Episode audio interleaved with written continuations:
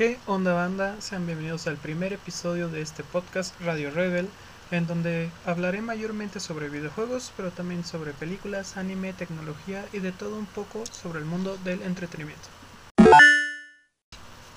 Primero vamos con las noticias sobre el mundo de los videojuegos. El día de ayer Nintendo reveló la primera reedición de Nintendo Switch llamada Nintendo Switch OLED y como el nombre lo dice, esta nueva versión cuenta con una pantalla OLED, un puerto de Ethernet en el dock, mejoras en las bocinas internas y una patita plegable para mayor ajuste y comodidad. Tendrá un costo de 350 dólares, pero aún no se ha confirmado ni su precio ni su fecha de llegada a México. Forza Horizon 5 tendrá como sede México, tomando como referencia Consumel, Guanajuato y más locaciones para crear el mapa en el que podremos recorrerlo con los autos más veloces del mundo. Actualmente Xbox y Playground Games se encuentran grabando su tráiler en Veracruz. Y en otras noticias menos agradables, fans de PlayStation reúnen firmas para cancelar el rumorado juego exclusivo de Xbox desarrollado por el famoso estudio Kojima Productions, liderado por el gran Hideo Kojima. Este juego no se ha revelado, ni siquiera confirmado, sigue siendo un rumor, pero pues ya hay gente que lo quiere cancelar.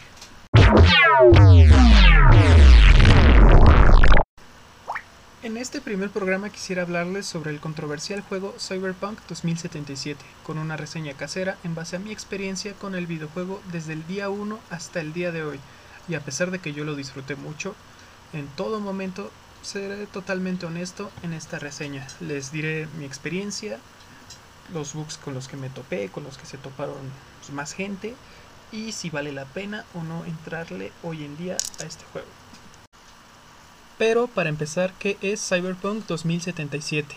Cyberpunk 2077 es un juego RPG y FPS en donde encarnarás a un mercenario solamente conocido como V, el cual busca dejar su huella en la caótica Night City, donde tu reputación, el glamour y las modificaciones corporales lo son todo.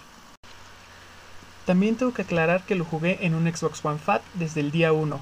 A pesar de que el juego llegó con una cantidad estúpida de bugs, yo no me topé con muchos a pesar de mi consola. Me encontré con pocos bugs y pude disfrutar del juego de manera aceptable. Sí me llegué a topar con bugs, pero nada que rompiera mi experiencia. De hecho, solo fueron 4 bugs. Uno que solo vi una vez, que fue al principio del juego. Sin spoilers, es una misión donde debes salvar a una chica y cargarla hasta un helicóptero médico. Al cargarla, el, el cuerpo se contorsionó de una forma muy graciosa pero no fue por mucho tiempo y no evitó que continuara con la misión.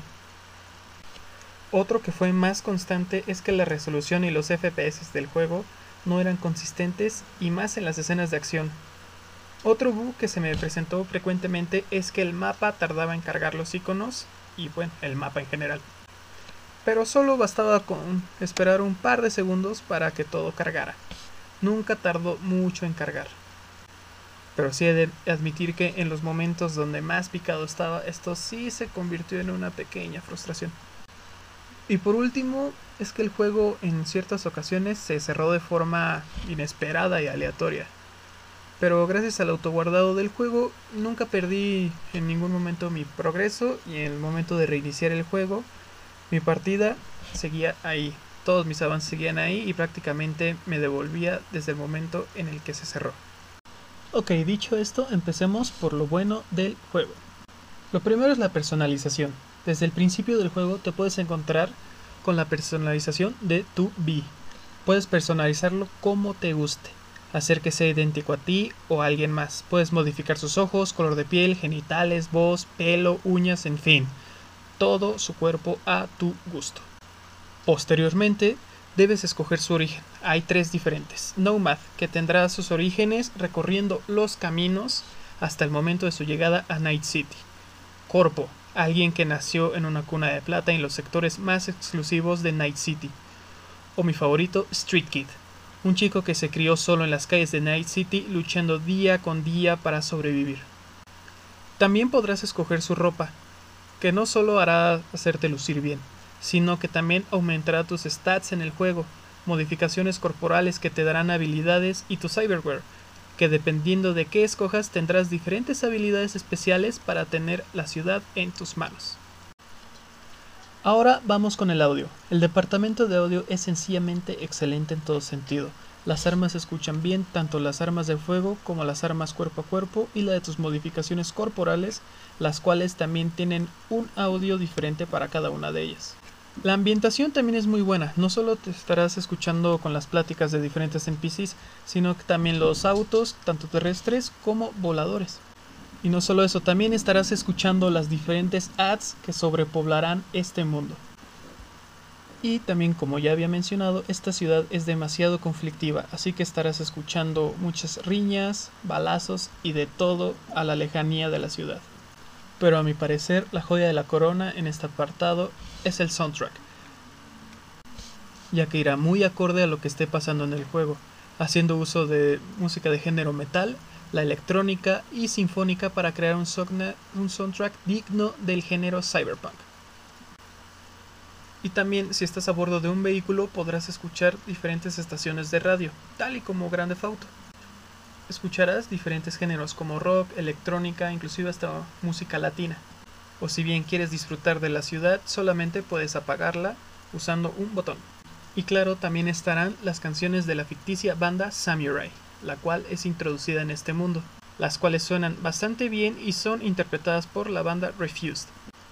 Recordemos que esta banda, su líder es el vocalista y guitarrista principal, fue interpretado por el actor Keanu Reeves.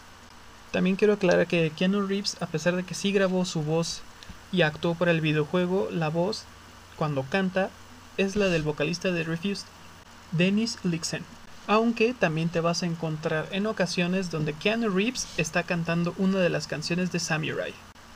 Así que de verdad te recomiendo jugarlo con tus audífonos o un buen sistema de sonido. Y también si tienes una cuenta de Spotify, no importa si es premium o una cuenta básica, puedes escuchar el soundtrack del juego dentro de las playlists de Spotify, inclusive también las canciones de Samurai. Y también te recomendaría conocer Refused, banda que inspiró a Samurai y si decides comprar el juego te regalarán el soundtrack de forma digital. Este será descargable desde el portal GOG Galaxy. El mundo. El mundo de Cyberpunk 2077 es vasto a pesar de que solo se concentra en una ciudad, la cual es Night City, y según confirmaciones está basada en una versión futurista y un tanto modificada de la ciudad de Los Ángeles. Esta ciudad estará dividida por varios distritos, los cuales tendrán su propia temática, apariencia, pandilla líder y sus propios problemas. Quiero aclarar también que aquí verás de todo.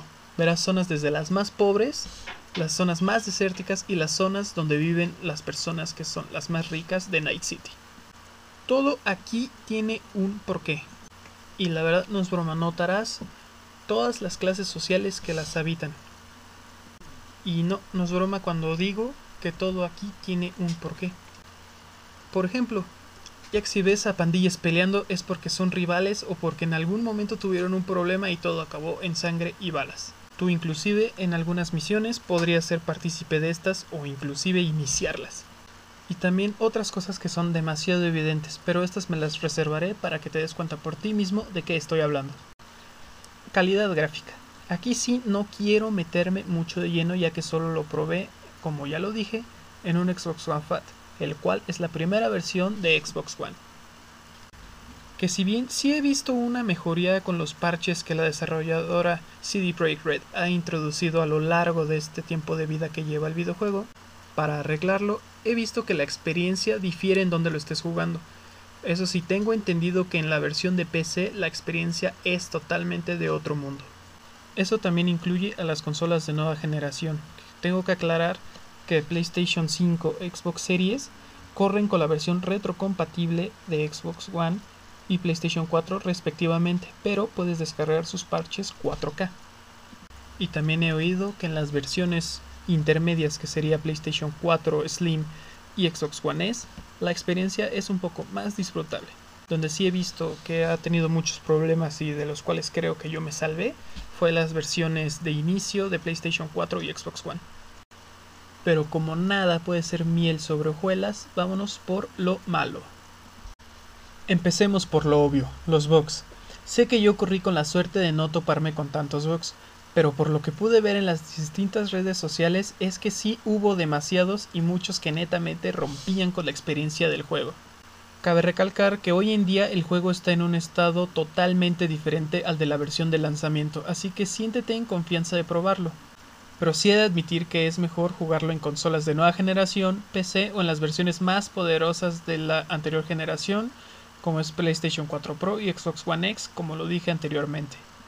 En todas las plataformas en las que el juego está disponible lo puedes jugar, pero si te puedes permitirlo jugar en una de estas versiones que te comento, de verdad hazlo. No quiero comentar nada acerca de la versión de Stadia porque la verdad no he visto muchos videos sobre ella y no sé nada, así que por lo del momento la omitiré. Otro aspecto malo son las misiones secundarias. Mayormente son muy buenas y todas tienen un porqué, pero sí admito que hay algunas que se sienten como relleno y tampoco es que exista mayor problema si no las finalizas antes de acabar tu historia principal o en conjunto con la historia principal compra de autos como misiones secundarias. En el juego puedes comprar diversos vehículos que te servirán para transportarte por toda Night City, pero el hecho de que estén marcadas como una misión secundaria es un poco extraño y hay veces que te sentirás obligado a hacerlas, pero reitero, esto no es obligatorio y no influye en tu historia. Pero si decides comprar alguno, no solo recibirás las llaves, sino que también recibirás algo de reputación para tu personaje. La duración del juego. Aclaro que esto no es del todo malo, pero quiero hacer hincapié en que puedes extenderte tanto como quieras. Yo, por ejemplo, haciendo todo tipo de misiones y explorando Night City, hice en mi primera vuelta unas 110 horas de juego. Pero si te quieres maratonear el juego y solo irte por la campaña principal, omitiendo todo lo demás que Cyberpunk te puede ofrecer, puedes acabar la campaña del juego en unas 20 horas más o menos. Esto ya dependerá de tu habilidad y todas las mejoras que te hayas hecho dentro del juego. Algunos NPC están mal hechos. Al principio pensé que esto era un bug, pero después me di cuenta que esto era un error de diseño y es que los modelos de los niños es el mismo de los adultos, solo que reducidos de tamaño. Esto solo aplica para el aspecto visual ya que los niños sí tienen sus propios actores de voz. No sé si la si estén hechos por verdaderos niños o por actores de voz profesionales, pero sí tienen una voz muy diferente a la de los adultos. Al momento de darles esta reseña, no sé si esto ya se corrigió o no, pero es algo que se debe de tomar en cuenta. Y ahora, por último, vámonos por lo me. Quiero aclarar que esto entra en el terreno de lo neutro, que para algunos puede ser malo, para otros puede ser bueno, o algo que te puede valer corneta, y esto ya es a tu criterio los life paths. Estos son los que te dije al principio de esta reseña, que son los orígenes de tu vida. Esto sí se puede contradecir con el punto anterior. Si bien escoger el origen de tu personaje es interesante, esto ya no tiene mucho peso a lo largo de la historia principal, ya que no cambia mucho en el juego.